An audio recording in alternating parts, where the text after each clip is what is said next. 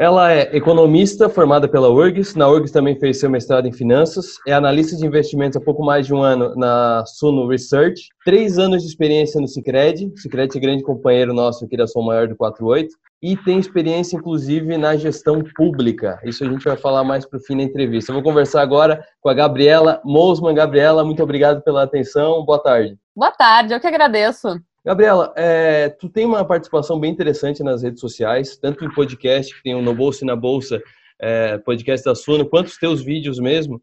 E dá para ver que tu tem dois focos principais, que são finanças pessoais e fundos de, de investimento.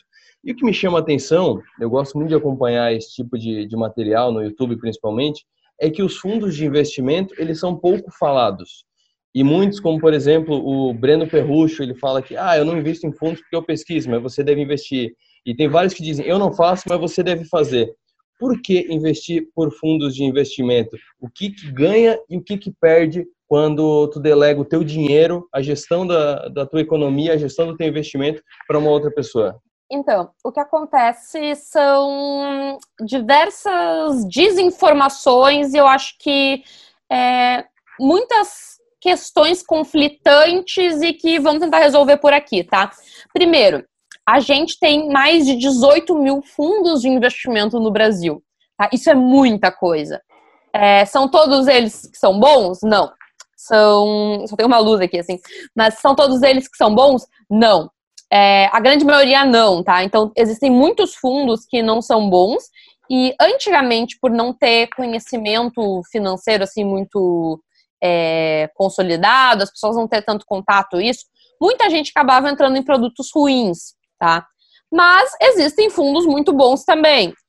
O que, que vai acontecer? Existem muitas pessoas, principalmente esses influenciadores, pessoas que passam informações pela internet, que têm tempo para fazer suas pesquisas, para buscar suas informações, para escolher os seus próprios ativos, é, coisas que outras pessoas não têm. É, vamos pensar o um seguinte: o que um bom fundo de investimento faz? Você vai ter uma equipe com diversos profissionais, gestores, pessoas altamente qualificadas que ficam ali é, um bom tempo buscando os ativos, compondo uma boa carteira de investimento. Você talvez tenha tempo e dedicação e interesse em fazer isso muitas pessoas não têm, não podem realmente ficar passando o tempo todo buscando seus investimentos para compor uma carteira de investimentos e elas preferem terceirizar isso e tá tudo bem. Porque vamos lá. Eu, Gabriela, sou uma pessoa normal, quero investir meu dinheiro, tenho lá X reais. Como é que eu faço para investir? Ou eu posso simplesmente encontrar um bom fundo de investimento, que encontrar esse bom fundo é muito mais fácil, você pode ir numa corretora, tem algumas opções, é muito mais simples, você só escolhe esse fundo de investimento e vai fazendo essas aplicações lá, o gestor vai escolher os ativos, ou eu posso simplesmente ir compondo eu mesma a minha carteira e, indo investir nas ações que eu quero investir, nos ativos de renda fixa ou do jeito que eu quero investir, mas eu vou precisar demandar um tempo indo atrás desses tipos de ativos, desses investimentos, entender se faz sentido, se tá caro, tá barato, se ele faz sentido na minha diversificação. E isso muitas pessoas, às vezes, não tem tempo e interesse para fazer. Tá? Por exemplo, daqui a pouco você é uma pessoa super ocupada, um médico, ganha bem e não quer chegar em casa às 10 da noite agora e ver a sua carteira de investimentos, alguma coisa assim. Quer focar na sua profissão ou mesmo daqui a pouco você é um empresário e quer focar na sua carreira, ou mesmo você nem é tão demandado assim, mas você não gosta, você gosta de outra área, você gosta de estudar sobre outra coisa. Então é muito dessa questão de você não querer demandar tempo ou não querer demandar interesse também. É, porque é uma coisa que eu falo, né? Nosso dinheiro, todo mundo tem que cuidar um pouquinho dele, tem que ter um, o mínimo de interesse para saber onde investir, é, ter questões de planejamento financeiro, de é, gastar menos do que ganha, ter todo esse contato mesmo de finanças básicas.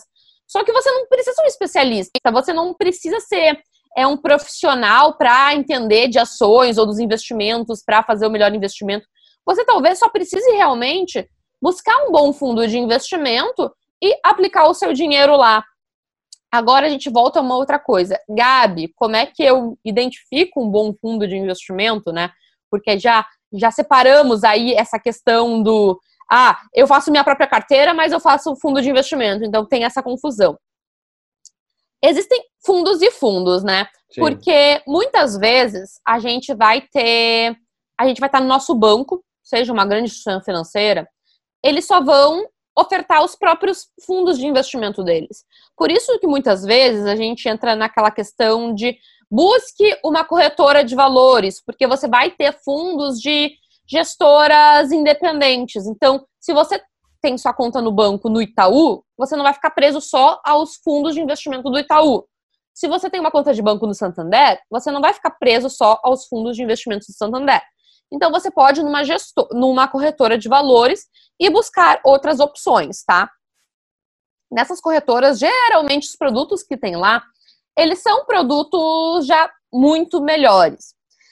Como identificar um bom fundo de investimento, eu pergunto? É muito bom você buscar algum histórico de pelo menos 3 a 5 anos para identificar se aquilo é um pouco mais sólido, se ele vai aí, é um fundo de investimento que tem retornos um pouco mais constantes, busque conhecer a gestora, é, vai, entra no site, conhece o background da gestora, de quem são os sócios, é, quem são os gestores, entra em contato, manda e-mail. Então faz um pouquinho mais desse trabalho e não é muito difícil, tá? É só a pessoa ter um pouquinho mais de interesse e tentar é, desvincular simplesmente aquele nome que está no site da corretora, que vai ser o nomezinho ali do fundo de investimento, tentar person personificar isso um pouquinho mais. Vai lá no site, entende como é que é, você entrar em contato. Eu tô tentando fazer uma coisa, uma coisa muito mais pessoal, tá? Sim. Não simplesmente eu aqui jogar números de o que é o índice de Sharp, alguma coisa assim, mas alguma é pra, coisa é um não parecer, é para não pessoa.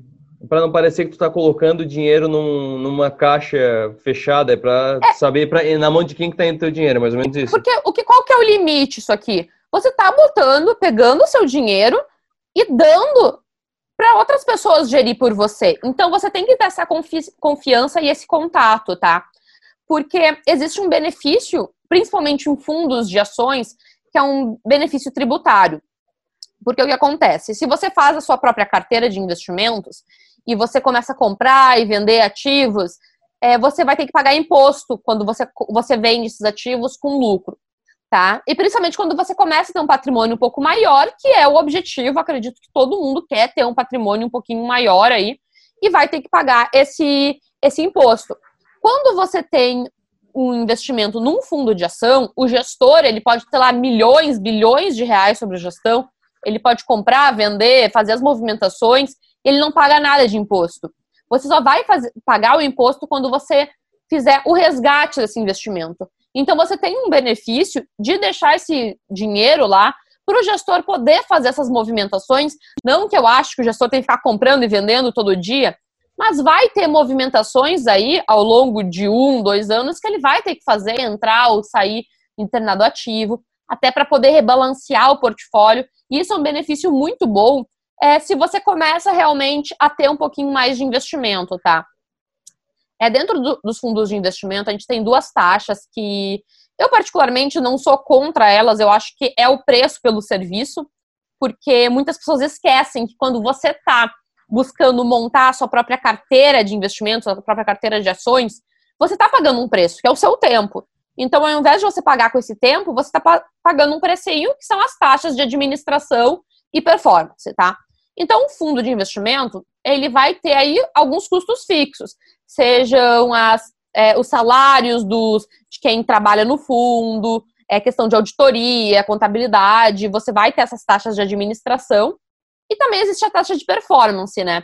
Que é aquela taxa se o fundo ele está entregando retornos maiores do que o benchmark dele. O que é isso? Se um fundo de ação, por exemplo, está entregando retornos acima do Ibovespa. Então, se um fundo está fazendo isso, eu não acho de todo ruim você pagar um preço para isso, porque realmente o fundo está entregando o que ele se propõe a entregar, né? Então, eu acho que são questões que são justas de acordo com a proposta do fundo. Se ele está entregando esses valores, ótimo, eu acho que faz sentido pagar.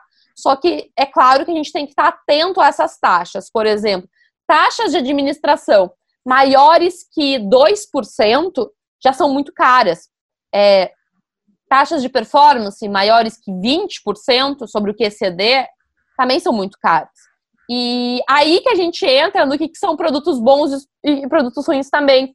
É, já teve muitos casos, hoje está diminuindo, mas casos de produtos cobrando taxa de administração de 4% a 5%, é, produtos de um fundo de ação que só investe numa ação cobrar taxa de performance, taxa de administração. Isso já aconteceu muitas vezes. É, em, grandes, em grandes bancos mesmo, Itaú, Santander, ah, fundo do Itaú que só investe em Vale. Isso acontecia. E era uma forma de, digamos, enganar aqueles pequenos investidores que não sabiam como entrar no mercado por conta própria. Você pegava um investidor, ai, quando a gente estava ali no boom das commodities, ali em 2007. Ah, só quero comprar Vale, mas não sei como. Olha aqui esse fundo de investimento que investe em Vale. Daí vai lá o investidor que não entende nada, entra e acha que está ganhando dinheiro, mas na, na real está perdendo dinheiro, né? Porque está pagando um monte de taxa, sendo que ele não precisaria estar tá pagando isso se ele comprasse diretamente na bolsa somente Vale. Então existem esses casos, mas eu acredito que com toda essa essa desmistificação do mercado financeiro e algo que a internet está trazendo de positivo, de aí disseminar informação, está auxiliando muitas pessoas a não caírem nessas pegadinhas. O, eu conversei no, no Expert Talks da XP no ano passado em Floripa com o Arthur Moraes, ele é da B3, se não me engano. E eu perguntei para ele a diferença dos fundos de investimento imobiliário, os FIIs, e os fundos de investimento normal. Ele falou que tem as cotas dos fundos de investimento imobiliários, porque para te vender, para te resgatar, tem que vender para alguém. Então, o patrimônio do fundo é sempre o mesmo, a não ser pela valorização. E nos fundos de investimento que a gente está tratando, que são os normais, digamos assim, tem a questão de se eu resgatar, o gestor vai ter que vender as posições para me devolver o meu dinheiro, assim como se eu comprar. Então, baseado nisso, pensando nos fundos normais, eu te pergunto: é prudente, faz sentido analisar ou tem como analisar volatilidade de fundo na hora de escolher? Isso atrapalha se muita gente resgata ou muita gente compra, se tem muita variação do patrimônio, isso atrapalha na gestão de um fundo? Então, isso pode atrapalhar, tá? E por isso que a gente pega muitos fundos de investimento, principalmente esses de ações, eles têm um prazo de liquidez maior tá? Então, normalmente você vai ter aí uma liquidez de 30, que você vai pedir o resgate, o gestor, ele vai de poder demorar 30 dias, digamos assim, para o dinheiro cair na sua conta. Então, ele tem um período para que ele consiga fazer esse ajuste. Porque senão pode atrapalhar com certeza a gestão, porque pensa assim, vamos supor, a gente tá, teve agora uma grande queda na bolsa, tá? que intuitivamente para o investidor de ações é o momento que ah, agora é bom comprar, agora é bom tirar dinheiro em caixa. Só que muitas vezes gestores de ações já estão com o, os seus ativos desvalorizados e pode ter muita gente querendo resgatar. E, essas, e ele vai ter que liquidar posições para entregar para essas pessoas, tá? Só que o que acontece? É, geralmente, na, numa forma como um todo no patrimônio, é, as pessoas que continuam no fundo não vão ser prejudicadas, porque o que acontece? O gestor ele vai ter esse tempo para ele conseguir liquidar as posições de uma forma mais equilibrada, para que as pessoas que continuam ali continuem com a mesma proporção do, do ativo e não sejam prejudicadas, tá? Mas, claro que a pessoa que está resgatando dinheiro, se ela pegar no momento de baixa, ela vai estar tá, é, sendo penalizada por esses investimentos, tá? E, claro, assim, é algo que, se você for pensar no limite, pode dificultar um pouco o trabalho de gestores, mas é também uma questão de educação financeira, as pessoas também entenderem que o ideal você investir em fundos de renda variável que estão realmente podendo ser impactados por essa volatilidade são investimentos para você fazer para o longo prazo, para você esperar esses momentos de volatilidade, você não ficar resgatando em qualquer queda, porque quem vai estar sendo prejudicado é você, tá? O gestor ele vai ter esses mecanismos de liquidez aí, esses prazos para que ele não penalize a própria gestão e não penalize os atuais cotistas, mas quem está pedindo o resgate vai ser penalizado sim, porque essa pessoa vai estar tá resgatando no momento de baixa, tá? Então é muito mais também um trabalho de educação financeira para que as pessoas elas não fiquem fazendo isso, tá? Eu já vi alguns gestores me relatarem que tem é, existem gente que eles brincam que tradam cota de fundo, então entra, sai, entra, sai, e isso é realmente uma perda de dinheiro, porque como eu falei, sempre que você vende uma cota num fundo, você está tendo que pagar o imposto, tá? Então se você não vender, se você mantivesse ali, você já está é, mantendo um pouco do capital. Então se você ficar entrando e saindo do fundo, você está perdendo dinheiro porque você está tendo que pagar o imposto, tá? E para as pessoas entenderem um pouquinho mais aqui o que a gente quer dizer com essa questão de que tu comentou dos fundos de investimento normais, fundos imobiliários, Isso. é muito o que a gente chama na, na indústria de fundos líquidos e fundos ilíquidos, tá? Fundos é, líquidos são esses que a gente comentou agora. Então, um gestor tem lá um patrimônio de 10 milhões. Se chegar eu, a Gabriela, quer aplicar um milhão a mais, o gestor agora vai ter 11 milhões para aplicar e ele vai estar tá aí seguindo conforme as pessoas vão querendo botar mais dinheiro para aplicar com ele ou menos. Em outros fundos, como é o caso de fundos imobiliários e ETFs também, eles são ilíquidos, eles são negociados em bolsa. Então você tem um ticker, que é tipo uma negociação como uma ação também, tá? Porque você vai ter aquele, aquele ativozinho negociado. Se você quiser vender, no caso, você quer resgatar aquele dinheiro, né, num, como um fundo de investimento, você quer vender, uma outra pessoa na ponta tem que comprar, tá? O diferente dos outros fundos. O que acontece? É a mesma funcionalidade do que uma ação, por exemplo. Uma ação que, uma ação que, que faz? É uma empresa que ela tem um patrimônio de 10 milhões, por exemplo, e ela abre capital, esse patrimônio de 10 milhões vai ser dividido em ações que vão sendo negociadas na bolsa. Um fundo de investimento é, ilíquido, que é um fundo imobiliário, também faz isso ele vai ter um patrimônio lá, por exemplo, de 10 milhões, que vão ser, sei lá, um shopping center, um prédio corporativo, e ele vai ter aquele patrimônio que vai ser representado em cotas desse fundo imobiliário, tá? Então, só para as pessoas entenderem um pouquinho mais, porque eu sei que muita gente que não está tão acostumada às vezes tem essas dúvidas e pode. E eu tento sempre explicar de diversas maneiras diferentes, porque a gente vai tentando de... explicando, explicando até que pega é, a explicaçãozinha na cabeça das pessoas. Então, é basicamente essas as diferenças. E sobre os tipos de fundo, vamos lá, o que, o que é mais divulgado? Tem os fundos cambiais, os fundos de inflação, os fundos de ação, os fundos de renda fixa e o que eu quero que tu explique melhor, que parece, à primeira vista, um vale tudo, dá até uma insegurança de saber o que está sendo feito, é o multimercado, porque parece que é um pouco de renda fixa com um pouco de ação. Como é que eles funcionam e, e tem perfil para cada um ou depende da situação da pessoa? Sim, tem. Existem diversos tipos de fundos de investimento, existem diversos fundos para cada finalidade, tá? Mas é, de uma forma simples, todos eles vão funcionar como a gente explicou agora. Vai ser um gestor com captando dinheiro e investir conforme né, a, a estratégia dele. A gente, em cada um desses fundos de investimento, vai ter um regulamento. Dentro desse regulamento vai estar explicado mais ou menos é, aonde esse fundo pode investir, os limites que ele pode investir. E dependendo dessa, dessas definições, ele vai ser caracterizado como uma dessas, desses critérios que comentou. E muito disso vai seguindo é, determinações até para caso da questão tributária, tá? Então a gente vai ter aí fundos de renda fixa, são aqueles que vão investir. É, existem algumas definições dentro do renda fixa, mas vão ter aí pelo menos, no mínimo, 80% investindo em ativos de renda fixa. Um fundo de ação tem que ter, no mínimo, é 67% em ativos de inflação, em ativos de renda variável, tá? Em ações ou ativos é, desse segmento, assim, ou, por exemplo, pode ser algum derivativo que dê a característica de uma ação. Fundos cambiais vão estar em ativos atrelados ao câmbio.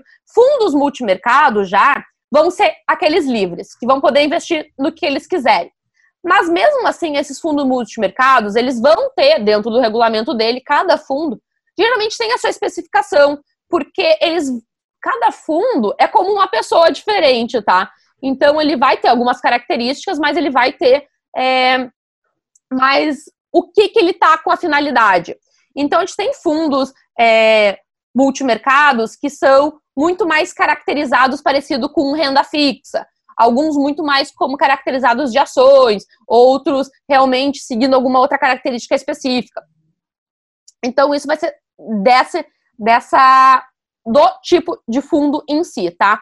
Então, não é só porque um fundo é multimercado que vale tudo, mas é porque, assim, é uma característica que permite tudo, mas no regulamento dele vai ter essas definições. Então, a gente vai ter, por exemplo, alguns fundos que são caracterizados, por exemplo, ah, esse é um fundo multimercado que ele é long short. O que, que ele faz? Ele está basicamente em ativos de bolsa, renda variável, tentando ter posições compradas, vendidas, tentando fazer mais alguma característica parecida com a bolsa.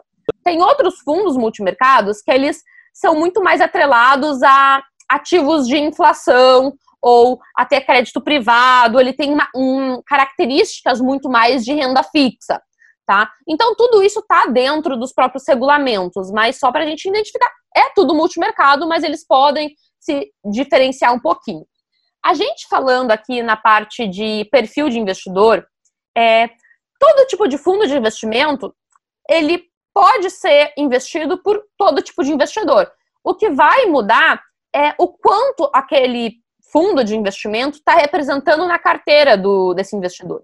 Porque um investidor mais conservador, ele pode investir em ações.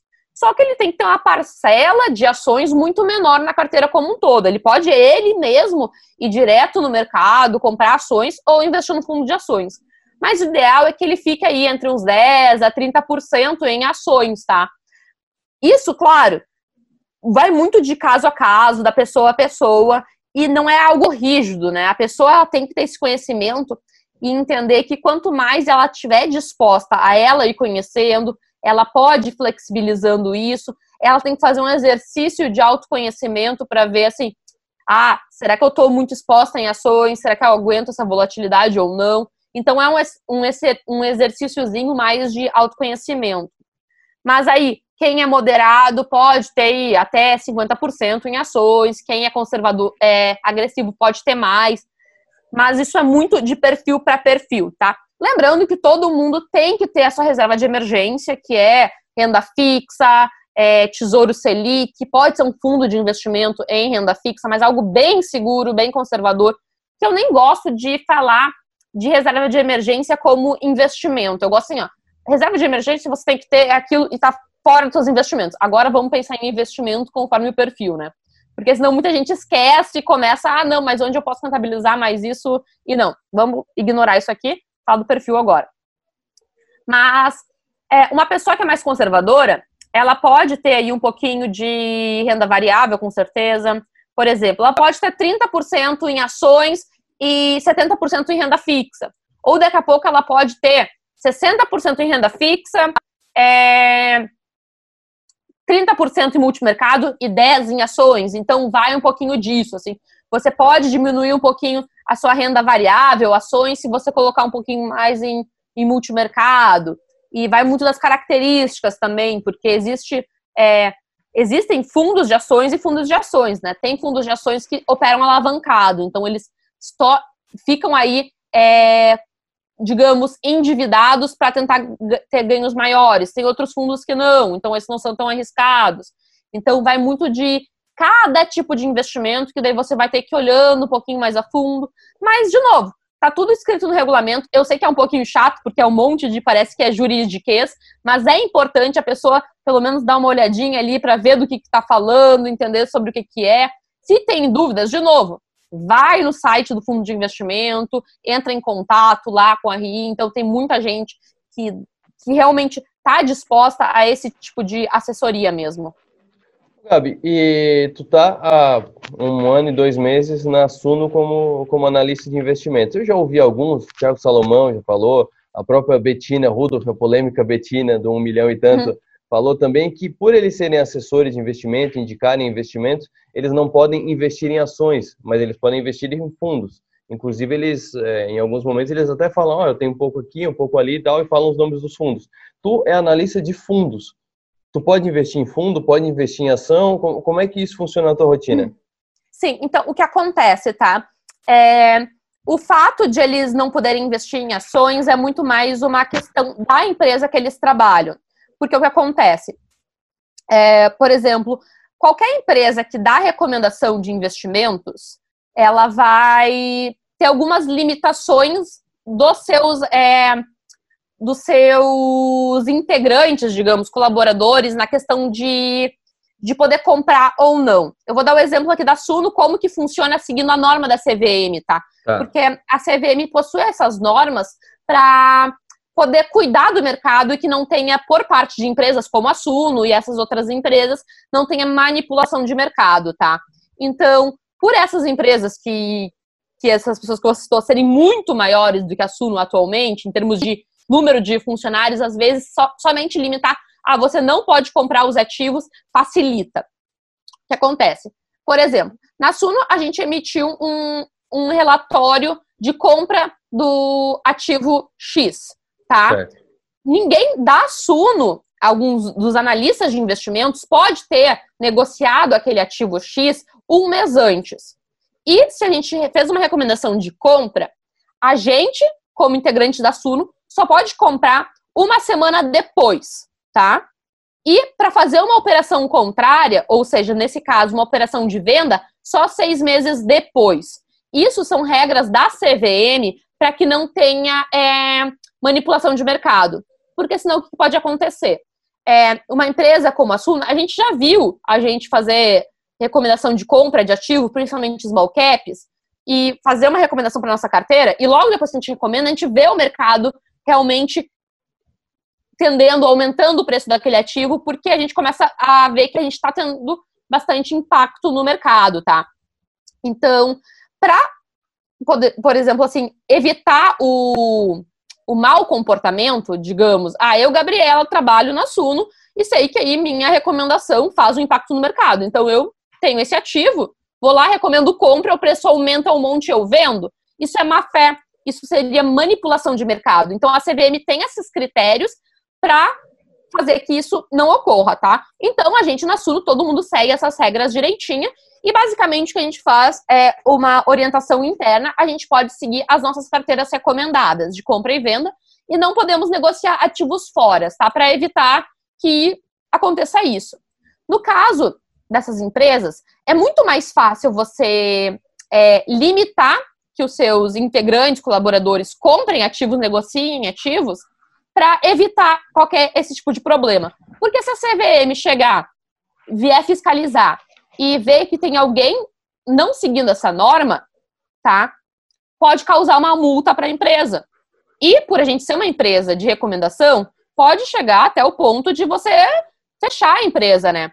Então, muitas dessas pessoas têm contratos que não pode ser negociado, ativo fora, ou tem essas regras para que, se a CVM bater e eles pegarem que uma pessoa está fazendo isso, vai causar na pessoa diretamente, porque está no contrato dizendo que a pessoa não pode. Entendeu? Então é uma forma dessas empresas blindarem também a, é, a, aí, a manipulação de mercado. Eu sei que para algumas pessoas é, que às vezes não conhecem tanto pode parecer um pouco estranho, difícil de entender, mas é uma forma de proteger os pequenos investidores, porque são as pessoas que sofrem com isso, né?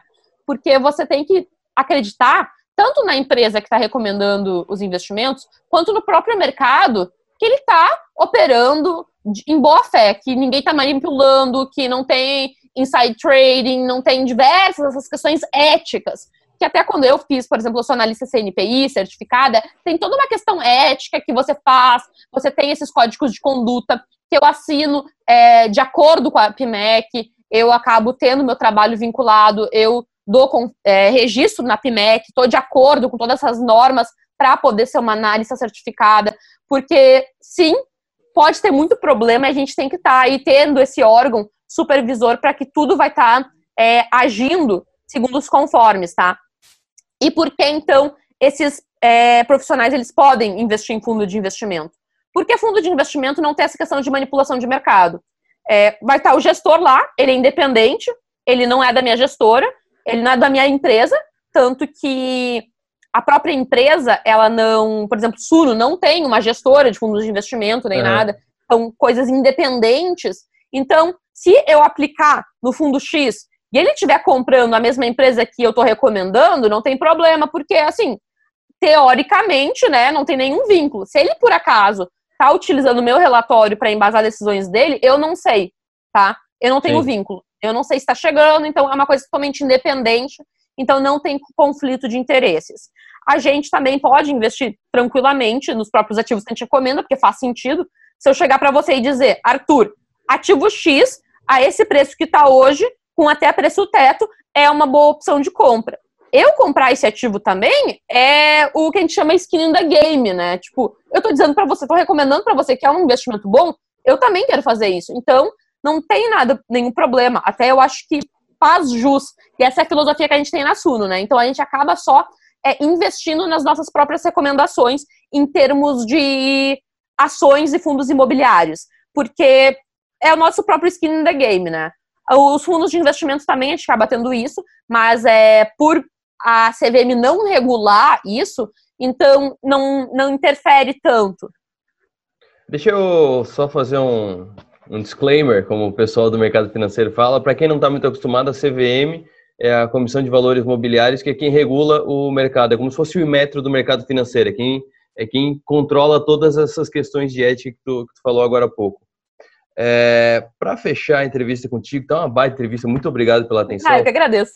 É, eu quero ouvir a tua história na Comusa. A Comusa que a gente aqui de Santa Catarina não conhece, mas é, para relativizar, é como se fosse a Casan, é a empresa de água do município. Samai, na verdade, a gente usa mais aqui na região, no, em alguns municípios, é a empresa de água de Novo Hamburgo. Tu foi diretora da Comusa, da empresa de água de Novo Hamburgo, por nove meses. Como é que tu foi para lá? Por que, que tu foi para lá e como é que foi essa experiência para ti? Então, é, eu fui diretora, como usa uma autarquia, né? Então é responsável pelo saneamento, água, tratamento de esgoto, tudo em Novo Hamburgo, a minha cidade natal, tá? Até eu tô aqui aproveitando nessa quarentena, vim aqui onde meus pais moram. O que acontece? Eu fui fazer faculdade, trabalhei em banco, mercado financeiro, fui morar um tempo fora, fiz mestrado, comecei a fazer doutorado e eu fui alterando muito a minha carreira em diversos segmentos, até para me descobrir e descobrir o que, eu, o que eu queria fazer. E eu sempre fui uma pessoa que não assim que gostar de política, mas eu tenho eu tenho minhas ideologias, minhas crenças, é, não não convém aqui falar sobre, mas algumas questões que eu sempre questionei e me surgiu essa oportunidade, perguntaram aqui, tinha tido uma troca de governo aqui na minha cidade, eles estavam buscando pessoas com um bom currículo, e incrivelmente em Novo Hamburgo eles não estavam encontrando uma pessoa com um currículo como o meu, no termo financeiro, e eu estava só fazendo doutorado mesmo, só estudando, focando nisso. E surgiu a oportunidade, quiseram me colocar, e eu pensei, por que não? Vamos ver como é que é. Eu nunca tive essa experiência de setor público, nunca soube como era uma empresa do setor público, já trabalhei em setor privado, e eu queria entender toda essa questão de como funciona a, buro, a burocracia, questão de produtividade. Então, todo esse contexto. E até porque também era muito perto da minha casa e facilitava toda a questão, assim, de eu poder facilitar meus estudos. E eu pensei, vamos ver o que, que é. Eu sei que talvez não vai ser tanto tempo, porque eu tenho, eu tenho outras perspectivas. Eu já estava um pouco trabalhando na questão do meio de redes sociais, porque a minha paixão sempre foi ensinar e eu estava desenvolvendo isso. Eu não estava querendo seguir tanto mais a área acadêmica em termos de pesquisa científica, queria desenvolver um pouco mais a parte de lecionar mesmo, é, estudar para ensinar, fazer vídeos, textos, aulas, cursos. Eu pensei, vamos ver aí é oportunidades diferentes, eu gosto de mudança. Então, foi uma mudança, foi uma experiência muito bacana, tá? Era uma empresa é, assim, no, a cidade de Novo Hamburgo estava passando por uma situação muito complicada, mas a Comusa em si era uma empresa com lucro, com renda ainda, então, tipo, tava uma, era uma empresa bem, bem estruturada. E foi uma experiência muito bacana para conhecer todo esse meio do, do setor público mesmo. É, mas eu vi, assim, eu sou muito mais setor privado, da agilidade, dessas questões, e eu tenho uma visão muito mais empreendedora de mim mesma que eu queria seguir, que era de redes sociais, poder dar aula, poder fazer as coisas. Então eu acabei saindo e foi também no período que surgiu a oportunidade da Suno, né?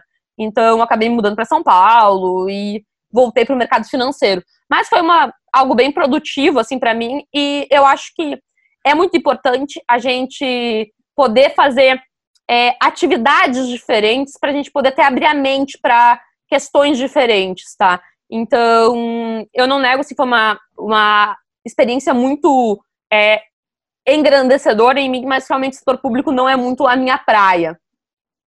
Maravilha, Gabriela, muito obrigado pela atenção, obrigado pelos, pelos ensinamentos e a gente segue te acompanhando pela, pelo No Bolso e na Bolsa, que é o nome de um quadro que a gente tem aqui na rádio também, e também pelo teu canal do YouTube.